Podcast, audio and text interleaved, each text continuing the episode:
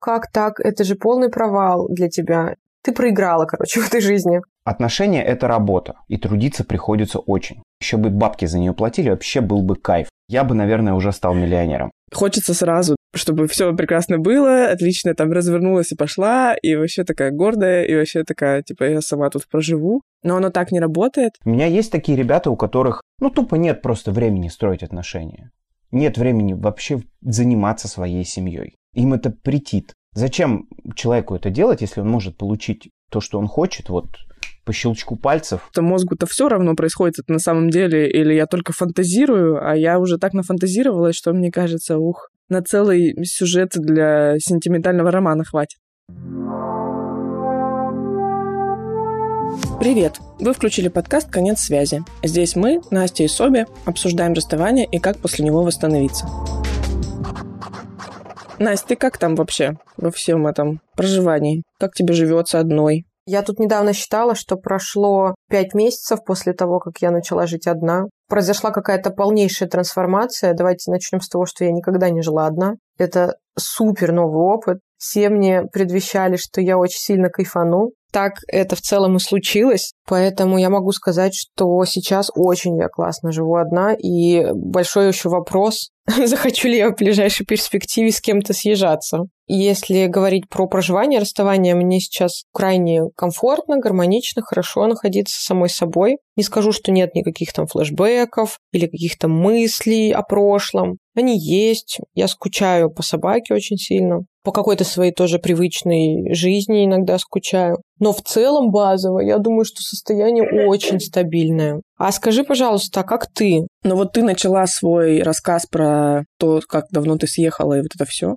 А я не могу понять, с какого момента мне считать про расставание. Первый раз мне сказали, мы расстаемся еще в ноябре. Потом я съехала, пожила месяц отдельно. Потом мне пришлось обратно вернуться потому что было все еще очень странно и непонятно. И потом я еще полгода жила с ней, и мы то расставались, то сходились, то расставались, то сходились, но мы жили на одной территории. И это, конечно, совсем другие ощущения, чем сейчас. Съехала я где-то три недели назад, и буквально на прошлой неделе, где-то в середине недели, мне сильно захотелось к ней созвониться, написать ей, давай я приеду, потому что я тоже скучаю по животным. Получается, осталась собака и одна кошка. Одна кошка со мной уехала. Короче, эмоционально мне хочется туда, но опять же, и эмоционально, и какой-то голос разума мне говорит, что лучше не делать этого и не ходить. Я знаю просто что это нормальная история, когда тебе хочется обратно, потому что мы много лет были вместе, и понятно, что организм и психика немножко охреневают от того, что происходит, потому что, алло, где, что, кто здесь, почему ее нет рядом, почему все совсем по-другому. Я пошла к своим близким девушкам, подругам и там партнеркам и говорю им, скажите мне, почему этого делать не стоит. Я говорю, я знаю, но мне надо, чтобы вы мне еще сказали. Мне кажется, что это один из вариантов такой самой поддержки и помощи, когда я понимаю, что какие-то мысли в моей голове, их может кто-то подтвердить, их может мне кто-то еще сказать, чтобы это еще внушительнее звучало. Я пошла и попросила вот такую вот поддержку, и мне девчонки, да, там наговорили и голосовых, и просто накидали сообщений про то, почему не стоит сейчас никуда идти, ни с кем общаться, и мне так лучше. Слушай, такой интересный вопрос затронула. Главное уметь заказать эту услугу, главное еще воспользоваться. Мне кажется, многие девчонки, и я вот на самом начале расставания, хоть и заказывала их, и спрашивала, и умом понимала, но делала иногда там по-другому. Например, там мы в начале расставания пытались все-таки, ну, не делить собаку, а возить друг другу собаку. Это значит все равно какой-то контакт. Мне все говорили, Настя, разорви контакт, тебе только будет хуже от этого. Я такая, нет, я лучше знаю, так будет лучше. Потом там, когда много было сообщений токсичных в мой адрес, я тоже ну, умом понимала, что надо как-то не вестись на эти все манипуляции. И советовалась тоже, и кто-то мне даже придумывал ответы более экологичные, но я часто все равно ошибалась, потому что, ну, действовать по привычке нам проще. Ну, поддержка, безусловно, я считаю, женская комьюнити в этом плане самая продвинутая и сильная. Если оно у тебя есть, конечно, вот вокруг женщины и девушки, которые тебя поддерживают, значит, ты выгребешь. Вот так я считаю. Мои подруги помогли мне выйти на 50%. На 50% да. это я, врачи, психологи, психиатры. Мне кажется, что нормально ошибаться в этом процессе и нормально делать не очень заботливые штуки в отношении себя, потому что, ну, это сложно, это правда такой достаточно эмоциональный момент, и хочется сразу, чтобы все прекрасно было, отлично там развернулась и пошла, и вообще такая гордая, и вообще такая, типа, я сама тут проживу. Но оно так не работает. Нормально, если что-то идет не так, и если что-то идет в более какой-то эмоциональный вариант, и хочется писать, и пишешь, а потом утром просыпаешься и понимаешь, что лучше бы не писала. Выносить из своего опыта какие-то уроки, это тоже важно. Соби, а ты так же, как и я, первый раз живешь одна? Я тоже первый раз живу одна. До этого я жила с родителями, с партнерами и вот это все. Конечно, 10 лет мы прожили вместе на территории одной квартиры с бывшей. И я только сейчас начинаю понимать, что мне стало ок. Вот, типа, третья неделя пошла. Первую неделю все время у меня кто-то был в квартире. Я постоянно кого-то звала, других партнерок, э, возлюбленных друзей, кто-то постоянно рядом со мной был. Просто вот мне было важно, что я не одна. И это тоже такой момент, я все время себе говорила, а вдруг ты чего-то избегаешь? Я поняла, что мне становится лучше, когда я с кем-то сейчас, и это важнее, чем мысли о том, что я что-то избегаю. Если мне наконец-то станет хорошо одной, то это будет возможность для рефлексии. Тем более я такой настолько рефлексирующий человек, у меня есть психолог, у меня есть психологизированные партнеры, которые сядут со мной и вопросы мне позадают и дадут пространство. Поэтому, чтобы я что-то избежала, это, мне кажется, мне надо самой не осознавать. Но если ты сам этого не осознаешь, то как бы очень сложно это вообще прорефлексировать.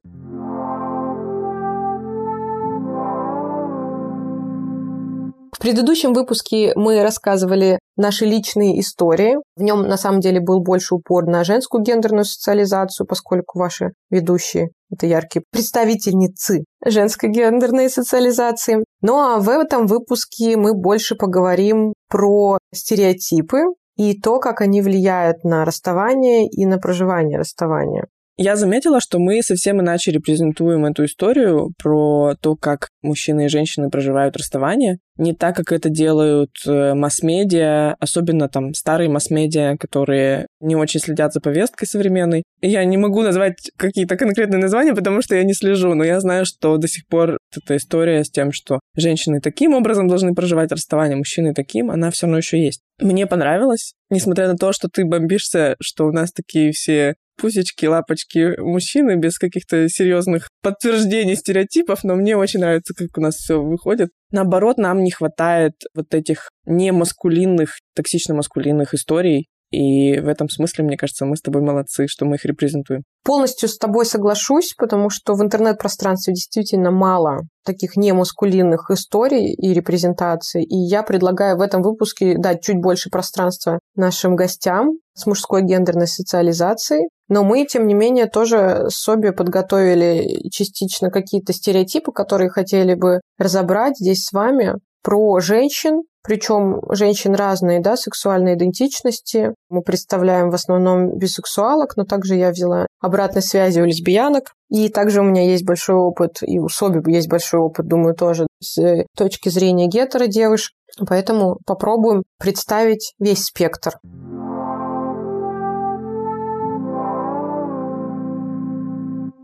Когда я разводилась, мама больше всех реагировала на эту историю. Больше, чем мы с мужем. Когда я прижала ее к стенке и спросила, да что же такого, почему ты так сильно страдаешь от этого, она сказала, что ну как так, это же полный провал для тебя. Ты проиграла, короче, в этой жизни. Я тогда не поняла вообще, потому что ну, я уже воспитана в другом поколении, да, и все мои друзья привыкли разводиться, блин. На 10 свадеб 5 разводов, даже больше, наверное. Для меня это просто развелись, пошли дальше. Тем более у меня была уже новая любовь. А мама все-таки и бабушка особенно мыслят другими шаблонами. Четко мне все детство транслировали, что женщина должна держаться за брак. Для женщины, если она потеряла мужчину, это провал, крах ее жизни. Я считаю, это один из самых главных стереотипов про расставание, про развод в гетеросемьях который, мне кажется, мы не можем просто не обсудить, потому что он с молоком матери впитывается в каждую девочку. Да, вот ты сейчас рассказываешь, а я вспоминаю разговор со своей бабушкой.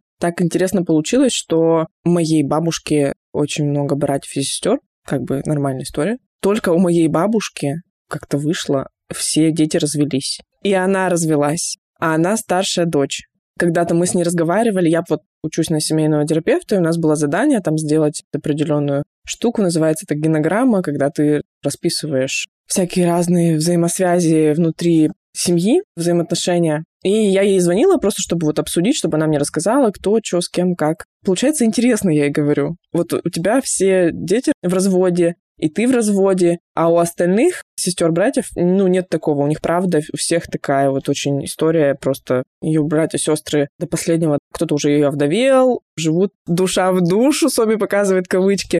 И дети у них тоже, то есть все мои дяди, тети, они все много лет живут вместе в браке. И она говорит, да, знаешь, мне так стыдно за это. То есть вот эта разница, да, я ей говорю, смотри, как интересно. Она мне говорит, мне так стыдно за это. И я думаю, да, у нее есть какое-то внутреннее ощущение и какое-то ощущение клейма, то, что она развелась со своим мужем, и дети все у нее в разводе, и что вот она как-то себя, видимо, неполноценно чувствует на этом фоне. И это ведь ощущение, оно не просто так берется, не то чтобы это фантазия какая-то, даже есть подтверждение в разных э, источниках про то, что для женщины это более уязвимая история оставаться без брака. Так уж, простите, исторически сложилось. Терпеть не могу эту отмазку, но правда так и есть. И даже вот я сейчас читаю Марину Травкову, которая написала книгу, называется она «Неверность. Почему люди изменяют, стоит ли прощать, можно ли избежать». Всем советую, даже если вы никогда в жизни никому не изменяли и вам никто не изменял, все равно почитайте. Это очень интересная история. Вообще поосознавать и порефлексировать на эту тему. И она пишет о том, что не то чтобы женщинам менее свойственно изменять, Просто для женщин меньше условий под это дело, и она более в уязвимом положении находится в случае расставания. Она понимает, что на нее ляжет полная ответственность за детей, нераздельная, чаще всего так происходит, и что ей приходится в этом смысле быть осторожней. И вообще раньше действительно была такая штука, что, во-первых, брак был такой. Мы вообще-то вступаем в брак не для того, чтобы любить друг друга, а вот, ну, это просто надо сделать экономически. И у тебя просто не было выбора. Ты жил и жил таким образом. И если ты оставалась одна, то это было клеймо просто на всю жизнь. И оно вот так и тянется оттуда, это все ощущение. Стыдно и грустное ощущение проигрыша именно оттуда, думаю, из истории. Как мне понравилась мысль про то, что да, для женщин в этом процессе выше ставки. Если она остается без э, партнера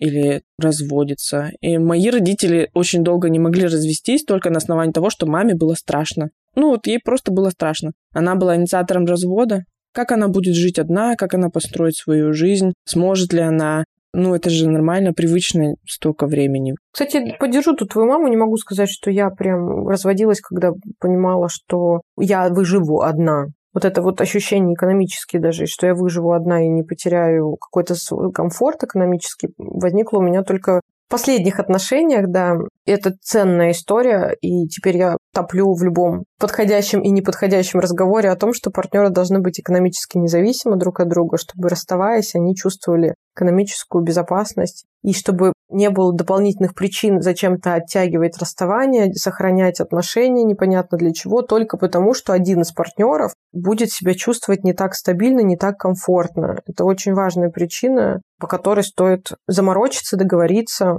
и делать все, чтобы всем было ок чтобы все зарабатывали, всем было ок прожить и друг без друга тоже. Я считаю, эта тенденция достаточно современная для женщины. Возможно, поэтому в будущем положение женщин изменится. Но оно уже меняется. Я думаю, именно из-за того, что для женщин выше ставка здесь, и она до сих пор остается такой высокой, женщины больше и заботятся о том, чтобы сохранить отношения, чтобы поговорить в отношениях, чтобы сходить к психотерапевту или еще что-то такое. Вот даже вспомнить твою историю, да, где вы пошли к психотерапевту разруливать ваши взаимоотношения, а муж решил, ну, только вот со своими родителями там решу вопросики, а остальное не важно. Моя, да, моя история любимая. Да, ну он решил же родительские вопросики. Вот и молодец. Галочку поставил. А у нас какие проблемы с тобой? Нет проблем. Именно поэтому для них до сих пор нет особой мотивации как-то сильно за отношения бороться. Говорю это вслух и думаю, типа, мужики послушают и скажут, в смысле? Как это? Я знаю истории из своей личной жизни со своими друзьями, где мужчины прям боролись за отношения. Но это, к сожалению, исключение. А я вот знаю точно кучу историй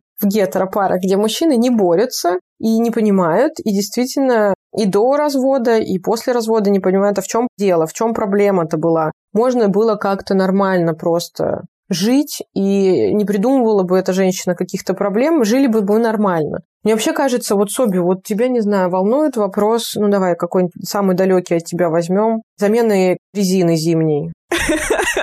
Да, это очень далекий от меня вопрос. Думаешь о нем вообще каждый день, когда утром смотришь сериальчики, не знаю, за завтраком? Вот, и мужчины не думают, их вот этот вопрос не волнует, они не думают об этом. Ты будешь коммуникацию на эту тему поддерживать? Ну, вряд ли. Ну, посидишь, помолчишь. И мне вот так кажется, что для некоторых это примерно вот сродни, как для меня тоже зимняя резина. Ну, здорово, ну, все высказалось, ну, все, пойдем уже делать наши общие дела. У меня был опыт проживания и отношений с мужчинами, не только проживания, у моих подруг. И почти все жалуются примерно на одну и ту же проблему. Не то, что там кто-то лежит на диване и ничего не делает. Нет, они активны, да, они занимаются с детьми. Но вот только заходит разговор об отношениях и о том, что что-то менять, встают и не понимают, что делать. Как будто бы вот их вызвали на уроки географии, и надо показать Аляску. А они не знают. Вспомни даже Лёшу, да, нашего гостя прекрасного, который, когда у них с Мариной завязался разговор про то, что будет дальше в отношениях, он растерялся, как мне кажется. Я могу быть не права. Может быть, потом Лёша послушает и скажет, Соби, ты какую-то ерунду говорила. Но мне кажется,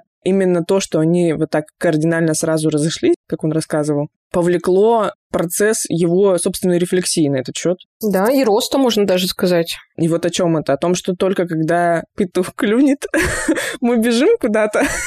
О, а знаешь, это можно проиллюстрировать большим количеством примеров о том, что мужчины только после расставания или развода начинают обзаводиться уже достаточно быстро, кстати, семьей, детьми, ипотеками, машинами, то, из-за чего пилила их жена или предыдущая девушка. И действительно, почему это происходит вот сейчас, как я вижу? Потому что происходит реальное расставание, они понимают, что они реально из-за этого могут потерять отношения, им, видимо, приходится расти, и они с новой девушкой уже делают то, что с предыдущей не сделали. У меня есть несколько примеров, где действительно так происходит. В моем даже случае. Вот ты говоришь, у меня не такой большой опыт, но я понимаю, что все мои бывшие мужики, они все после меня женились. Да, женились, родили детей, стали брать на себя финансовые обязательства. Ну, в моем случае нельзя сказать, что они стали больше прям сильно зарабатывать.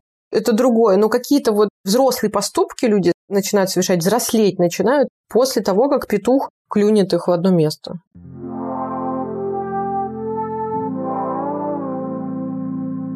Егор, гомосексуал, digital-маркетинг и реклама, 34 года. Главное, наверное, что я вынес, опять же, из отношений, в которых я сейчас нахожусь. Ну, как отношения? Семьи. За 14 лет я могу это точно называть семьей. Надо друг с другом разговаривать. У нас тоже были кризисные моменты. Один из последних, и я надеюсь, последних моментов кризисных был в момент, когда мы переезжали из Новосибирска в Москву. В силу потери бизнеса мы его просто, как по-русски, если сказать, проебали. Такой некачественный менеджмент. Там опять же начался кризис в 2014 году. Было сложно абсолютно всем людям. Мы попали под эту раздачу. И вот первый год, когда мы переехали в Москву, был очень сложным для нас в отношениях. Просто я ушел практически из семьи месяца, наверное, на три. Я приезжал только за вещами, переодеться, что-то поменять, какие-то вещи и уезжал. Но мы смогли это пройти. И вот тогда я понял для себя, что, наверное, лучшее, что мы можем друг для друга сделать, это разговаривать. Я, честно, не верю ни в какую удачу. Ну, я в нее верю, если так глобально говорить. Но отношения – это работа, и трудиться приходится очень. Еще бы бабки за нее платили, вообще был бы кайф. Я бы, наверное, уже стал миллионером. Сто процентов. Мне повезло. Человек, с которым я живу, невероятно спокойный и рассудительный. У нас абсолютно параллельно диаметральные характеры. Они вообще друг на друга не похожи. Наверное, именно поэтому мы столько лет вместе живем. Меня часто спрашивают, как?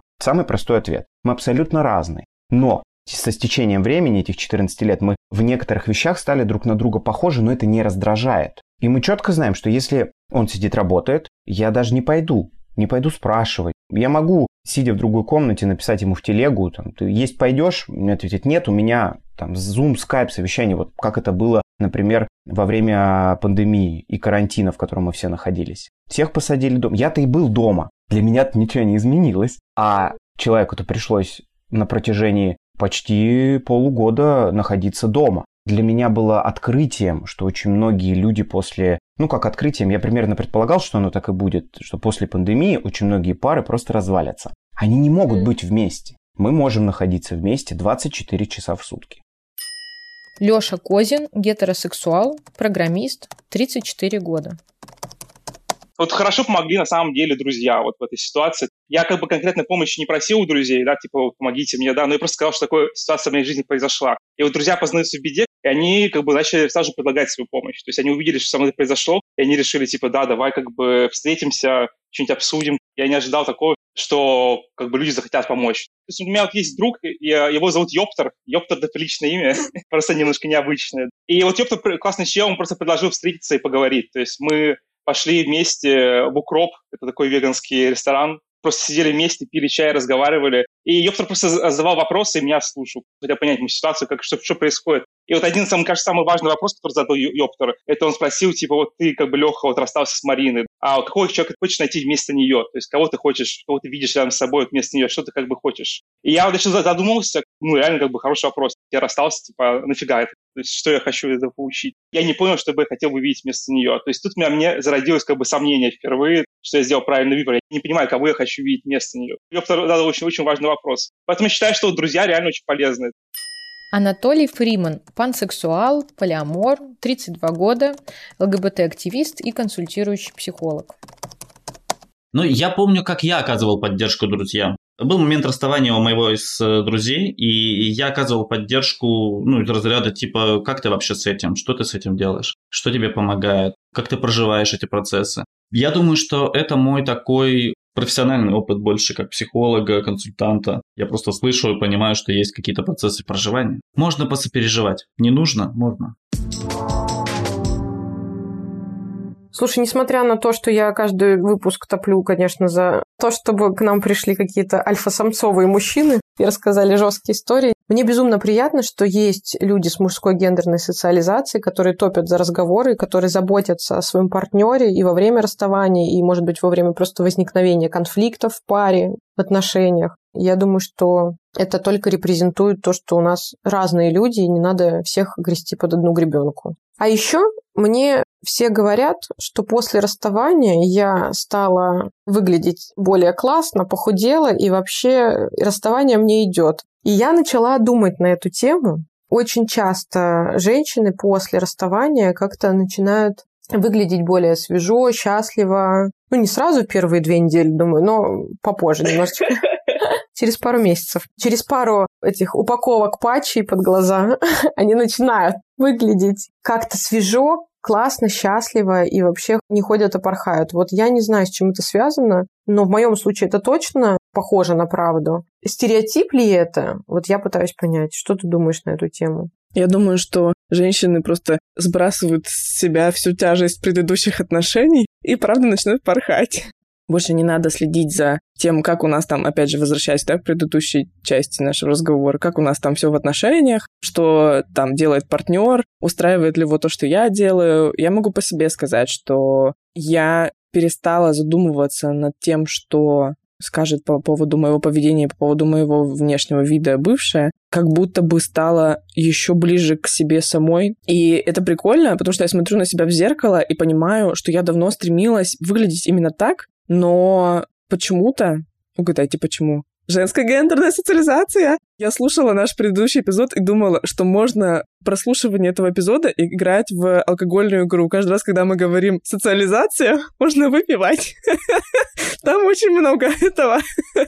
Это смешно, да, социализация. Шотик. Мне кажется, что это стереотип, который основан на реальных событиях, знаешь, это самосбывающееся пророчество. Не потому, что я рассталась, так надо пойти бьюти-практики какие-нибудь себе там попрактиковать, а потому что просто выдыхаю, после расставания, и через какое-то время хочется просто позаботиться о себе, что-то новенькое сделать. Ну, а мужчины, получается, что по этому стереотипу начинают пить и начинают быть обрюзшими, окрякшими. Еще больше обрюзшими. Ну, то есть я тоже не хотела бы, да, так всех грести под одну гребенку, как я уже сказала. Я сразу тогда представляю вот этого, ой, как же его звали там, Гоша, он же Гога из «Москва слезам не верит», который сидит вот этот вот в майке с рыбой. Вот такие мужчины, что ли, становятся после расставания, ну, вот как нам показывали в фильме. Слушай, ну вот смотри, я рассказывала в прошлом эпизоде, что мой бывший начал гулять, бухать и вот это все. И Леша нам тоже рассказал, что когда они с Мариной расстались, он какое-то время находился под воздействием алкогольным. Я думаю, что это про сложности в проживании своих эмоций. Давно же уже мы знаем, что алкоголь отпускает. Ты прибухнул, и тебе становится на минуточку легче на какое-то время, потому что эмоции бушуют, и ты такой прожил как будто бы. Но на самом деле это только временный исход. Ну и тут могу добавить, что, мне кажется, многие девушки также справляются да. с... Это не связано с гендером. Многие люди с женской гендерной социализацией тоже пьют вино, идут по клубам, да, танцуют, пытаются как-то отпустить эту историю, отпустить эмоции. Просто для нас больше существует каких-то легитимных способов с эмоциями как-то прожить. Покричать, поплакать громко, поистерить, пригласить подруг, пообсирать бывшего. А для мужчин в этом смысле с эмоциями сложнее с социальной точки зрения. Они не могут посмотреть дневник Бриджит Джонс ни в коем случае. Это запрещено для мужчин. Настя запретила. Я запретила. За всех мужчин себя, сказать конечно. я не могу, за себя, наверное, могу. Были и сложные моменты, и хотелось и поплакать, и пореветь, и поистерить. Такое тоже было, но я всегда знал, что это же мое решение, значит, я все делаю правильно. А если я все делаю правильно, то какого хрена я сейчас буду сидеть и убиваться? Я лучше скажу большое спасибо человеку за все, что он для меня сделал, и я для него, и пойду дальше. Если этот человек хочет общаться со мной, мы будем общаться. Я никогда не видел каких-то определенных проблем в этом. Но и такие моменты были, и внутренние тоже переживания достаточно сильные. Я, честно говоря, иногда точно проецирую момент того, что вот мы живем 14 лет, и кому-то из нас вдруг внезапно окончательно захочется просто собрать свои вещи и выйти. Я, честно, не знаю, как я буду себя в этот момент вести. Я даже предугадать этого не могу. Но понимая, что я все-таки человек уже взрослый, мне уже за тридцатник, жизнь на этом не заканчивается. К моему глубокому сожалению, я за свои 34 очень много народу похоронил. И родственников, и друзей, и даже маленькую крестницу. К огромному сожалению. Но я всегда понимал, что моя жизнь не закончилась. Этих людей уже не вернуть. И для меня расставание, наверное, теперь выглядит именно так. Как будто вот он, наверное, умер, что ли не то что проще, а, наверное, восприятие этого более спокойнее. Понятно, что слово «спокойнее» сюда вообще не применимо, но для меня конкретно это было бы чуть более спокойнее, что я понимал. Но, опять же, ты же понимаешь, что человек жив, с ним все в порядке. Но при этом для тебя, как для личности, этот человек э, прекратил свое существование. Так к вопросу о стереотипах я не запрещаю себе поплакать если мне это действительно необходимо, если я понимаю, что вот без этого я сейчас вообще просто не вывезу ничего. Все-таки мужское сообщество имеет такую вещь, как держать в себе, а потом годам к 40 фишкарь сносит, тебя уносит куда-нибудь в далекие ебеня, ты прекрасно вообще, у тебя кукуха едет, поезд мчит, ты стоишь, смотришь на него, у тебя кукуха, куку. Великолепно просто, обожаю. Человека надо просто на психотерапию сразу. Я тогда не обращался за помощью кому-либо. В общем-то, и не особо знал, что по этому вопросу можно обратиться к психологу. Не было понимания, ну, это можно как-то взять, потратить деньги, которых, кстати говоря, не было к тому моменту. Накладывающиеся друг на друга вещи. У меня не было друзей, подруг, которым можно было бы с этим запросом прийти, потому что не было вот этого опыта поддержки на таком откровенном уровне. Особенно учитывая тот факт, что я человек полиаморный, и далеко не все партнеры и партнерки понимают вот этот опыт, да, для них он чужд, он не очень понятен, он странный. И поэтому я больше, наверное, опасался получить э, какой-то стигмы, непонимание, непринятие какого-то. Закидывание шаблонами.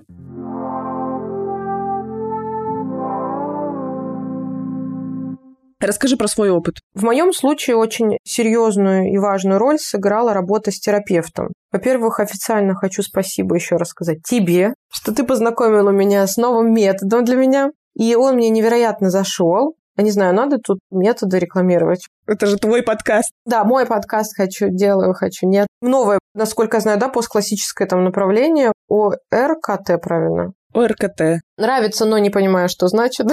Очень хорошо, ничего не понятно. Мне безумно подошла терапевтка. Безумно подошла. Мне именно такая нужна была. Она достаточно активная, она такая полупсихолог, полукоуч, которая очень сильно вытягивала меня в настоящее. Если мы говорили о моем прошлом, то мы говорили только о том, где я была классная, успешная. Я пришла с запросом действительно приобрести опору в себе. Ну, то есть я не пришла с запросом как-то отпустить мои предыдущие отношения и как-то восстановиться. Я пришла с таким запросом, действительно для меня очень важным, который я не могла проработать вообще всю свою предыдущую жизнь, не только вот какой-то период прошлых отношений. Это вот стать на обе ноги, чувствовать себя отдельной личностью и существовать без партнера. Я считаю, многим девушкам нужно поработать над таким запросом. У меня это получилось. Мы, наверное, сессии с ней 8 прошли или 9. До 10, по-моему, сессий. В целом она меня сама отпустила, потому что сказала, что давай, либо ты формируешь какой-нибудь запрос, всегда можешь вернуться. И это было небо и земля, если сравнивать первый сеанс, когда я пришла как панда,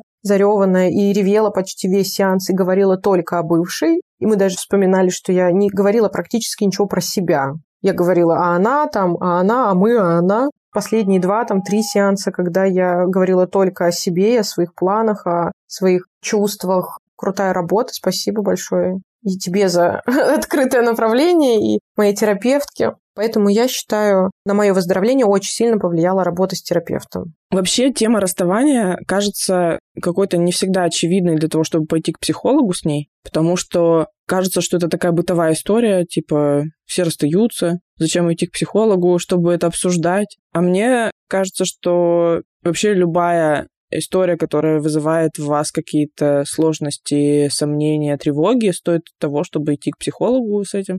Я обратилась э, к своей психологине первый раз в декабре, когда вот жила первый раз отдельно этот месяц. Важно понимать, что я съезжала тогда, не зная, все-таки будем мы вместе или нет. Было такое техзадание от бывшей, мне надо побыть одной и подумать вообще, чего я хочу. И было непонятно, чем это для нас закончится, но я понимала, что чем раньше я начну привыкать к мысли, что все закончится плохо, тем лучше. И поэтому я обсуждала это все со своей психологиней. И у нас с тобой психологини в разных подходах работают. Но суть в том, что, ну, тоже мне заходит именно этот подход. Именно благодаря этому подходу я смогла прорефлексировать все, что мне нужно в условиях того, что мы еще полгода пытались вообще-то как-то решить этот вопрос. У нас же не резко все случилось и не оборвалось все за два дня, а еще тянулось какое-то время. Мне с моей скоростью принятия решений как раз нужно было что-то вот такое. Очень спокойное, плавное, посидеть, подумать об этом. И она всегда задает мне именно те вопросы, которые помогают мне там вырулить в какую-то одну сторону, в нужную мне. Поэтому мы с Настей совместно рекомендуем вам идти к психологу, если вы находитесь в состоянии проживания расставания. Это нормальная история, это поможет если у вас нет возможности платить за психолога, есть куча разных бесплатных возможностей. Это тоже нормально. Не обязательно проживать это в одиночестве. А что же происходит с негетеролюдьми? Вот мы много сегодня затрагивали какую-то патриархальную историю гетеронормативные отношения, гетеронормативные расставания, ну, в том числе потому, что и у нас у самих был такой опыт разнополых отношений. А что происходит, когда однополые пары расстаются? Ой, слушай, можно я тебе сразу расскажу вот эту свою самую веселую историю, которую я, например, не знала, но среди лесбиянок ходят такие слухи, что когда расстается пара, такая, можно сказать, патриархально лесби...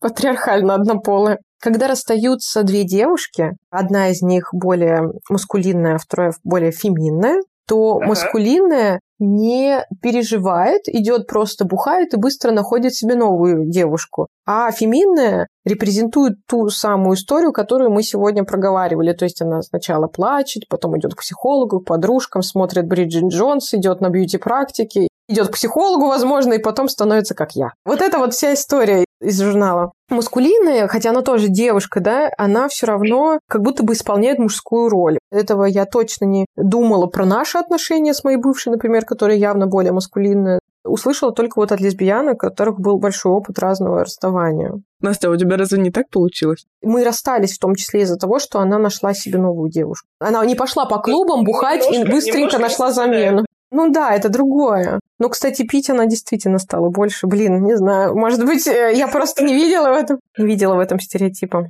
Я думаю, что мы свои истории нынешних расставаний еще отдельно расскажем в отдельном эпизоде. У тебя есть подруги лесбиянки, они также говорят? У меня нет подруг лесбиянок. Бывшая была моей последней лесбиянкой, я так шучу.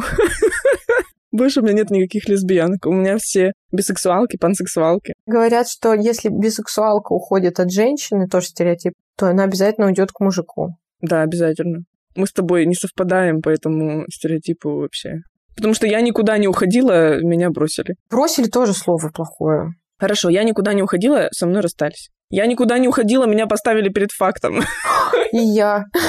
Подожди, вот про бисексуалов все-таки мне правда интересно. Вот это вот патриархальная история, что если женщина уходит из однополой пары, бисексуалка, она уходит к мужчине. Если мужчина, бисексуал, уходит из разнополых отношений и уйдет обязательно к мужчине, как будто все бисексуалы как к магниту тянутся к мужчине. Есть такой, да, стереотип. Все твои проблемы решает мужик. Вне зависимости от того, какого ты пола или гендера. Патриархат. Ну да, нечего Есть... тут размусоливать, это все фигня, ребятки.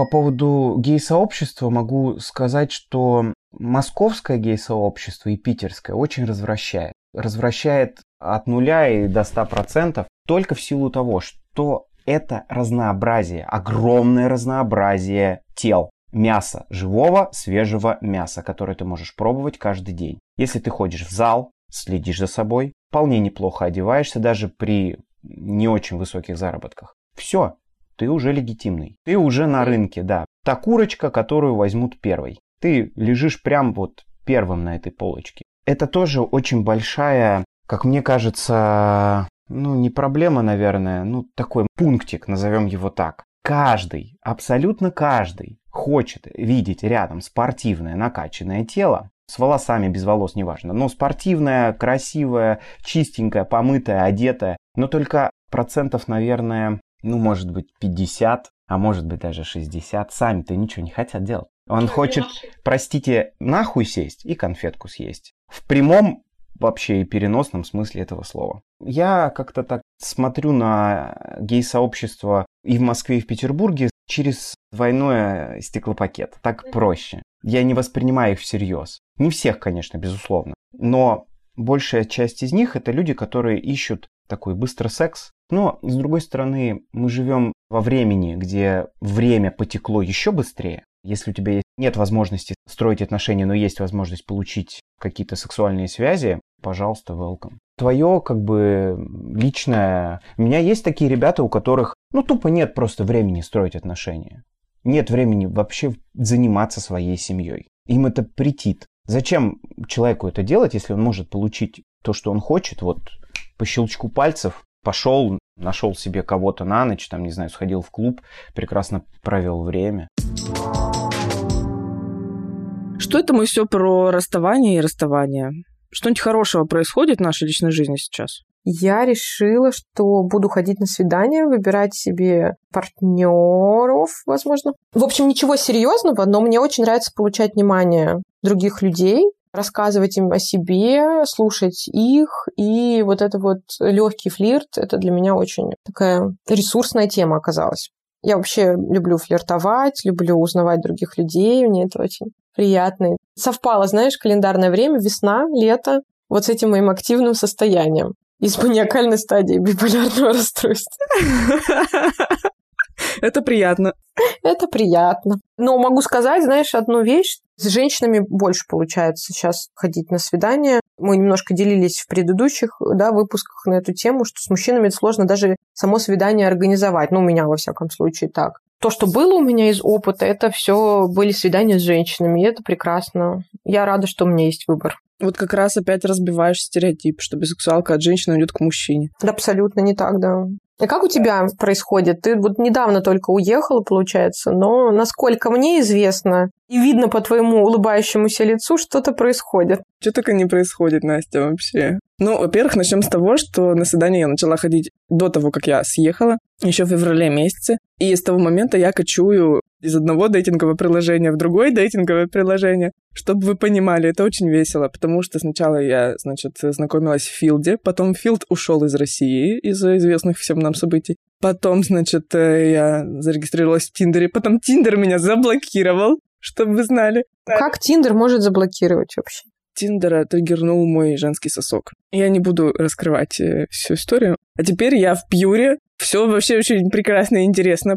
Самый мой большой улов, будем разговаривать такими словами, был на самом деле из Филда, потому что с того момента я встречаюсь стабильно с двумя людьми. Это мужчина и это женщина. А вот с Тиндером и с Пьюром мне пока как-то очень странно и непонятно, потому что все только в онлайне, только переписки. Но одна переписка тут такая была горячая, что я до сих пор... Вот Настя как раз не даст соврать. Я просто до сих пор в восторге. Девчонку надо спасать. Я рада за тебя. Я переживаю, что мой мозг придумал себе это все, потому что мозгу-то все равно происходит это на самом деле, или я только фантазирую, а я уже так нафантазировалась, что мне кажется, ух, на целый сюжет для сентиментального романа хватит. Главное, я думаю, относиться ко всем этим отношениям как-то легко. Мне помогает лично то, что я не знаю будущего, и я просто кайфую от текущего момента с определенным человеком. Получается с ним проводить время, я безумно рада. Не получается, я буду делать свои дела, общаться с друзьями и тоже проводить классное время. Меня радует, что у меня есть много еще других отношений. Ну, то есть, так как я все равно человек э, полиаморный, не моногамный, у меня помимо бывшей еще остаются отношения, которые были и есть, и они прекрасны. И я сейчас, наверное, чувствую себя максимально в том формате отношений, в котором мне бы хотелось быть и к которому я стремилась все эти пять лет. С этой точки зрения начинает казаться, что все правильно и хорошо, что мы расстались, потому что как будто бы меня что-то еще тормозило очень сильно, да, вот эти мои переживания о том, что она подумает, как она вообще среагирует, вот эти постоянные процессинги на тему о том, куда я сходила и как она себя по этому поводу чувствует. Последние несколько лет, будем честны, было хорошо, и мы мало процессились на эту тему, то есть мы уже научились.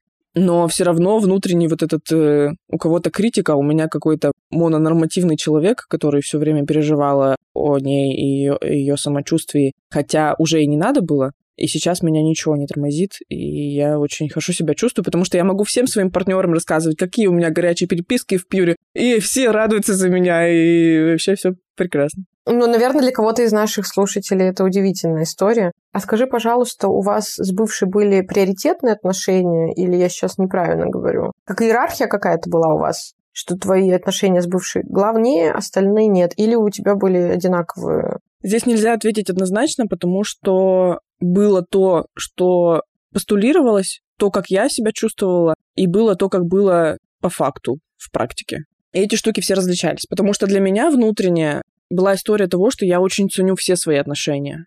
И я очень по-разному, но люблю всех своих возлюбленных партнеров.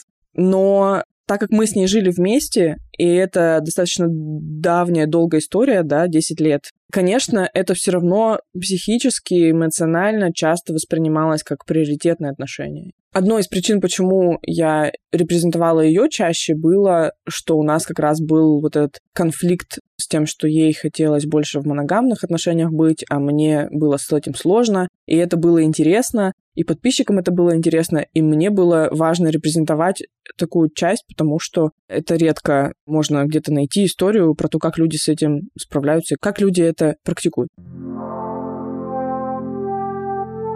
Ну что ж, это был подкаст «Конец связи».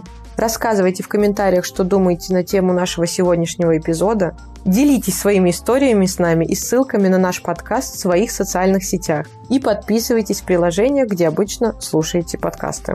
И всем гендерной социализации, пацаны! Thank you.